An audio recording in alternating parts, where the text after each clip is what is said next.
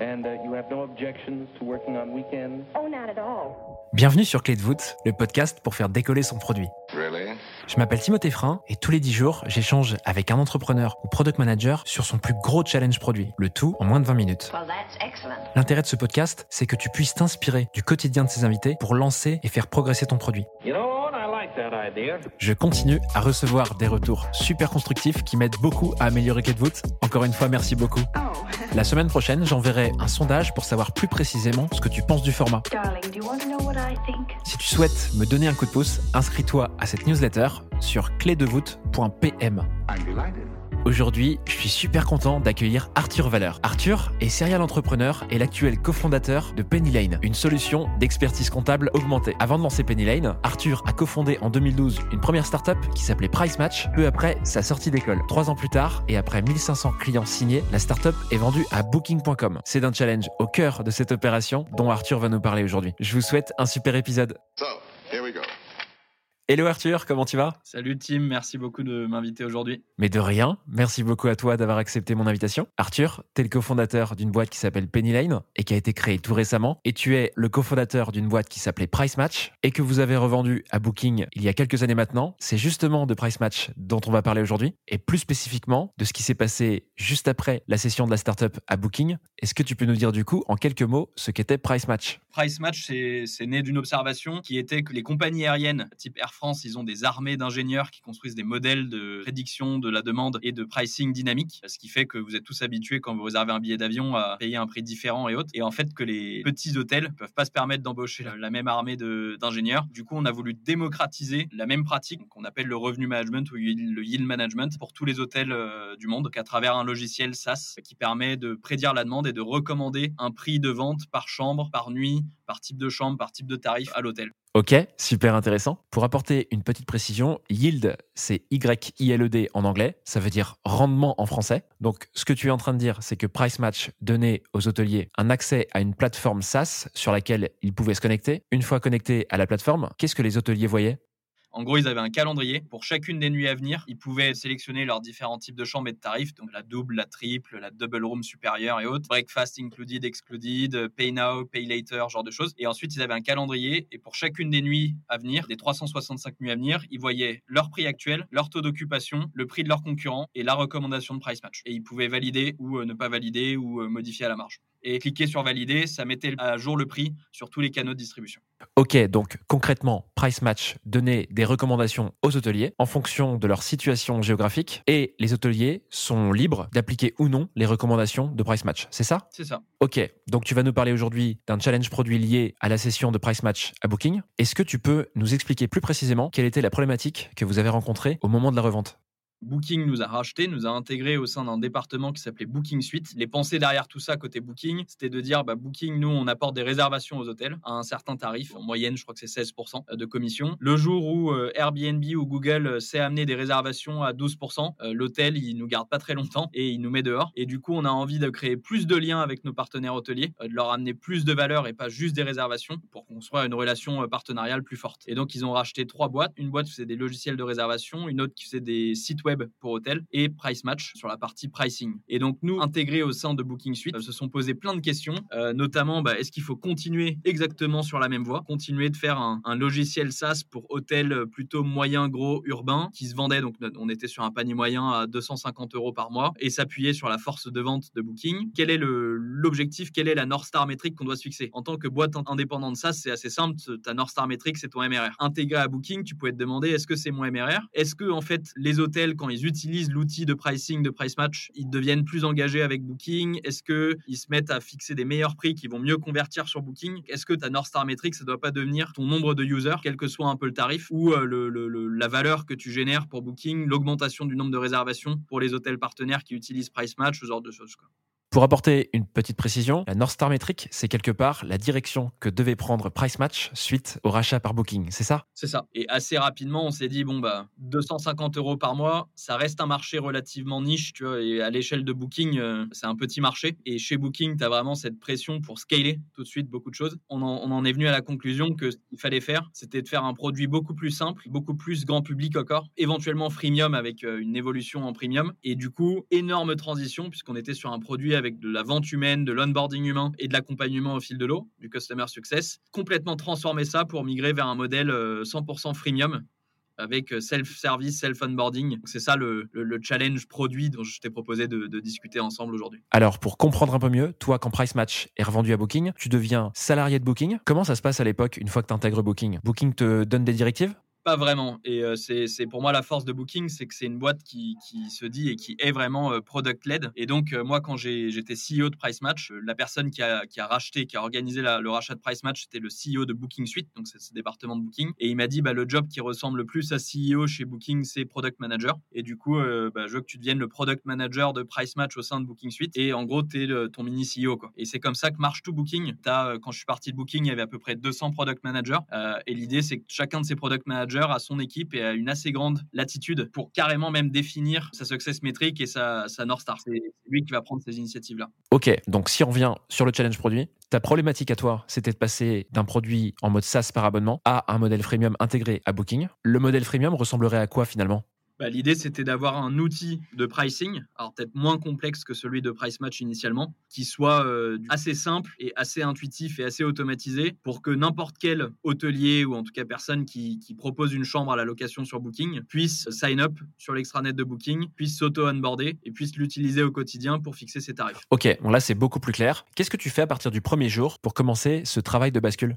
Première chose à tester, c'est est-ce qu'il y a de la demande euh, dans le marché pour un outil de pricing un peu grand public? On espérait que oui, parce que c'était quand même une des hypothèses de Booking quand ils nous ont racheté. Pour valider cette hypothèse, ce qu'on a fait, c'est qu'on a fait ce qu'on appelle un fake door experiment. C'est un mot compliqué pour dire qu'on a mis un bouton dans l'extranet de Booking avec marqué euh, outil de pricing dynamique. Inscrivez-vous ici ou genre euh, montrez votre intérêt ici pour mesurer combien de gens ont dit j'ai envie d'y accéder. Et après, quand ils disaient j'ai envie d'y accéder, on leur disait coming soon. C'est pour ça qu'on appelle ça fake door. C'est tu fais croire qu'il y a quelque chose pour voir combien de gens euh, s'engouffrent dans la brèche. Et après, tu leur dis ça, ça vient bientôt. Là, on a validé que oui, il y avait plein de gens qui étaient chauds pour avoir un outil de pricing et euh, très concrètement bah, se comparer au prix de leurs concurrents. C'est le truc numéro un quand tu parles à un hôtel, euh, quand tu lui parles de pricing, il veut savoir pour chaque nuit comment il est comparé à ses concurrents. Est-ce que vous vous étiez mis un objectif de nombre de clics sur ce bouton, par exemple, qui ferait que vous valideriez ou non l'option? On n'avait pas vraiment de, benchmark dans le sens où, en fonction de là où tu es sur l'extranet de Booking, tu vas avoir plus ou moins de trafic, etc. Mais euh, ouais, c'était assez obvious. On a, eu, euh, on a eu euh, plusieurs centaines, voire plusieurs milliers de properties qui ont montré leur intérêt dans les, dans les tout premiers jours. Ok, donc dès le premier jour, vous avez lancé ça sans même avoir brainstormé avec les équipes de Booking, c'est ça? Yes. Ok, et qu'est-ce qui s'est passé ensuite? Bah, Ensuite, on s'est dit, ok, euh, il faut qu'on arrive à transformer notre produit en un outil euh, freemium. Le problème, c'est quand tu fais un outil freemium, tu peux pas te permettre d'avoir un sales, tu peux pas te permettre d'avoir un, un onboarding humain. D'une part, ça coûte trop cher et d'autre part, parce qu'il y a trop de volume à gérer. Là, on a fait des premiers tests utilisateurs. On a essayé de voir ce qu'on pouvait couper dans notre produit. D'abord, c'était euh, pas trop euh, en partant du user, mais plus en disant qu'est-ce que nous, on doit couper dans notre produit pour faire qu'il soit euh, self-onboardable. Une fois qu'on avait défini ce qui était, ce que techniquement on pouvait mettre entre les mains d'un user sans que ça demande du, travail humain chez nous, t'enlèves tout le travail d'interfaçage avec des logiciels tiers qui est pas automatisable dans l'hôtellerie, t'enlèves tout ce qui est configuration à l'extrême et personnalisation à l'extrême. Et donc, il nous restait principalement un outil de, veille concurrentielle. Et donc ça, on a été mettre entre les mains en user research notre outil tel qu'il était comme ça entre les mains d'hôteliers. Et là, on s'est rendu compte qu'ils comprenaient rien. Quand nous, on expliquait quelque chose, euh, il faut que tu cliques ici, il faut que tu choisisses tel concurrent comme ça et tout. Bah là, oui, ils comprenaient. Mais que si tu leur donnais l'outil et que tu leur disais rien, ils étaient à la ramasse. Et du coup, que quand on lancerait notre outil, euh, en fait, il y en a plein qui diraient je suis intéressé, mais qui après, ils seraient pas, ils seraient pas actifs. Quoi. Et concrètement, qu'est-ce que vous faites à ce moment-là quand vous vous apercevez que les hôteliers ne comprennent rien pour faire en sorte que ça marche?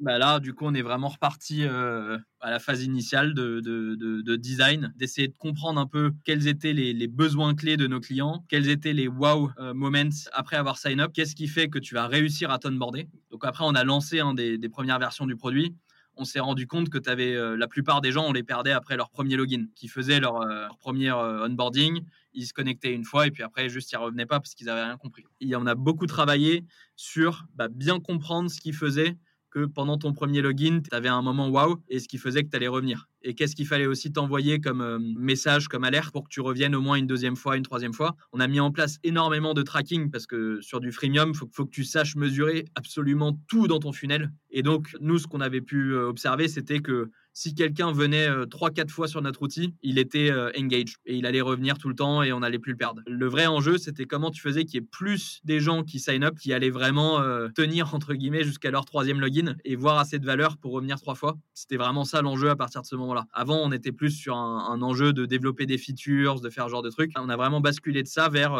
juste du pur product engagement sur un produit assez simple. Donc c'était assez intéressant comme, comme bascule et comme transformation. Et pour ce qui est des interactions avec les hôteliers, comment elles étaient organisées? C'était en physique ou à distance? Alors, on a fait un peu de tout. Donc, euh, chez Booking, on avait, euh, on avait la chance d'avoir des ressources de user research qu'on faisait à peu près une fois par semaine ou une fois toutes les deux semaines de la user research en visio. On faisait aussi régulièrement de la, ce qu'on appelait des market visits où on allait rendre visite physiquement à des hôteliers pour voir euh, très concrètement ce qu'ils ce qui comprenaient, ce qu'ils comprenaient pas, et pour aussi comprendre un peu plus les enjeux. Parce que quand tu es dans un hôtel, tu te rends compte de plein de trucs que tu rates euh, juste sur une vidéo euh, à distance. Qu'il se fait déranger toutes les cinq minutes par un client qui, veut changer de chambre, j'en sais rien. Que ce qui, est, ce qui est assez spécifique dans les hôtels, c'est que les gens ont beaucoup de casquettes. Ils font souvent plein de tâches, ils sont très multitâches. Et puis après, on avait surtout des équipes. On a mis en place, comme je disais, beaucoup de tracking côté data. On a mis en place comme outil Amplitude qui permet de bien traquer des cohortes d'utilisateurs, de comprendre euh, que les gens de cette cohorte, euh, après tant de temps, ils ont, ils ont lâché. On a mis en place Intercom qui permettait à l'équipe produit, sans avoir à coder, de faire très vite des tests, d'envoyer des, communications ciblées à certains segments de clients. Par exemple, dire euh, tel client qui s'est sign up il y a moins d'une semaine, qui, qui en est à son deuxième login et qui n'a pas encore fait telle action, envoie-lui un message pour l'inciter le, à faire telle action. Une fois que quelqu'un faisait telle action, il était plus probable qu'il vienne engage sur le produit. Tu as dit juste avant, Arthur, que vous analysiez beaucoup de données. Est-ce que tu aurais encore des métriques en tête que vous utilisiez à l'époque dont tu pourrais nous faire part? Ce serait super intéressant. Alors, nous, notre euh, métrique principale, c'était euh, notre euh, taux d'engagement. Donc, c'était combien de gens avaient sign up pour le produit. Ça, on n'avait pas vraiment la main dessus parce que c'était surtout les équipes marketing de Booking qui allaient influer là-dessus. Et donc, nous, après, c'était surtout quelqu'un qui a opted in pour. donc, le produit s'appelait Rate Intelligence après. Quelqu'un qui a opted in pour Rate Intelligence. Combien deviennent des users qui sont actifs, engaged etc. C'était ça notre principal euh, success metric. Ok, donc une fois tout ça fait, je suppose que vous avez commencé à voir des résultats positifs. Est-ce que tu pourrais nous donner un peu plus de précision sur ces résultats? Comme je le disais, au moment où on avait été vendu à Booking, on avait à peu près 1000 clients. au bout des trois ans, on avait 250 euh, 000 hôtels dans le monde qui avaient opted-in pour Rate Intelligence. Encore une fois, un freemium, mais du coup, c'est une toute autre échelle. Ok, et après tout ça, qu'est-ce qui se passe ensuite? Tu vas voir Booking et tu leur dis euh, Youpi, ça marche? Ou il y a des choses qu'on oublie de dire? alors, euh, bah déjà, c'est un travail de longue haleine. Hein. Là, j'en parle vite, mais euh, les améliorations, c'est vraiment plein d'itérations. Tu es vraiment dans le détail. Donc, euh, chaque bouton, chaque wording a son importance. beaucoup de data science pour essayer d'automatiser ce qui peut l'être. Typiquement, sur un produit comme ça, les, gens, quand ils opt-in, ils doivent choisir leurs concurrents pour savoir à qui ils vont se comparer. Tu en as plein, ils, se prennent le cerveau pour savoir qui sont mes vrais concurrents. Et du coup, tu les perds parce qu'ils n'arrivent pas à savoir qui sont leurs concurrents. Ou alors, ou alors, toi, tu leur recommandes des concurrents qui sont pas forcément forcément euh, ceux que eux ils estiment être leurs concurrents. Tu avais un très gros enjeu d'avoir les bons algos pour recommander les bons concurrents. Une fois qu'on a commencé à avoir des users, c'est poser la question de quel est l'impact euh, généré pour Booking parce que c'est bien beau, vous avez 200 euh, 000 users, mais qu'est-ce que ça m'apporte moi Booking quoi Et donc là, il a fallu aller vérifier des hypothèses, notamment les hypothèses qu'on a qu'on a commencé à vérifier. Donc là, il fallait faire de la pareil de la data science. C'était essayer de voir si les gens qui ont opted in pour Rate Intelligence, si ça avait un impact sur leur engagement vis-à-vis de Booking.com à ce moment-là. Donc, est-ce que les hôtels qui ont pris Rate Intelligence, euh, est-ce qu'ils se connectent plus souvent dans l'extranet de Booking? Et en se connectant plus souvent, est-ce qu'ils vont devenir euh, plus engage avec Booking, c'est-à-dire euh, mettre plus à jour leurs photos, donner des meilleurs tarifs à Booking, genre de choses, pour, in fine, générer plus de, plus de réservations via Booking et donc plus de commissions pour Booking. Donc, beaucoup de travail derrière. Et ça, c'était un travail de titan parce qu'il faut comprendre toute la donnée de Booking. C'est très complexe. C'est une boîte qui a 25 ans. Il y a beaucoup de legacy pour comprendre toutes les sources de revenus, tous les toutes les interactions qu'un hôtelier peut avoir. Et donc, euh, donc ouais, c'était ça l'étape euh, suivante. Ok, trop bien. Merci beaucoup pour ces précisions, Arthur. Je sais que tu es en train de vivre un parallèle avec ta boîte actuelle qui s'appelle Penny Lane. Est-ce que tu peux nous en toucher deux mots?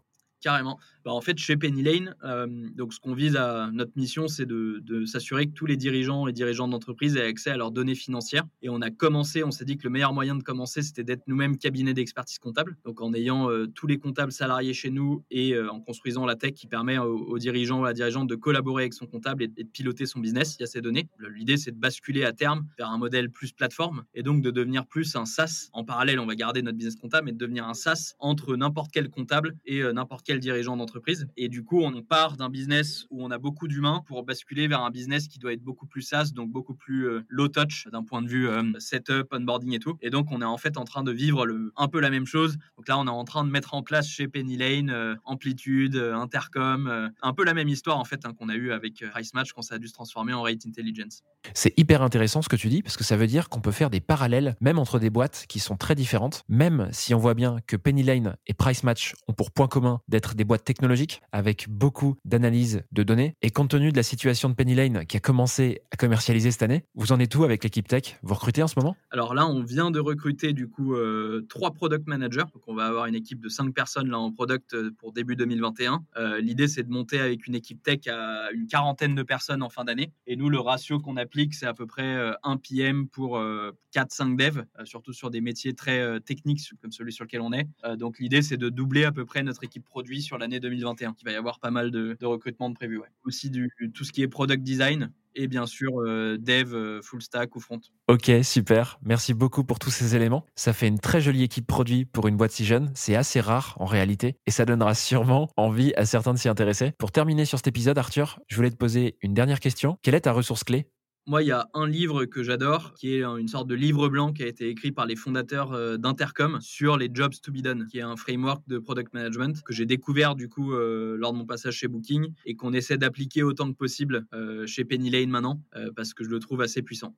Et il y a aussi une, une vidéo géniale, euh, vous pouvez taper sur YouTube Jobs to be done milkshake. Il y a un prof d'Harvard euh, qui explique le job que fait un milkshake et comment il a, il a réussi à booster les ventes de milkshake de, de McDo ou Burger King avec le framework Jobs to be done. Ça, je pense que ça exprime assez bien euh, la puissance du truc. Ok, super. Merci beaucoup Arthur pour ce retour d'expérience et surtout pour le temps que tu as pris pour enregistrer cet épisode. J'espère qu'on aura d'autres occasions de parler sur ce podcast, peut-être de Penny Lane d'ailleurs. Et je te dis à bientôt. Merci, à bientôt Timothée. Merci encore à Arthur.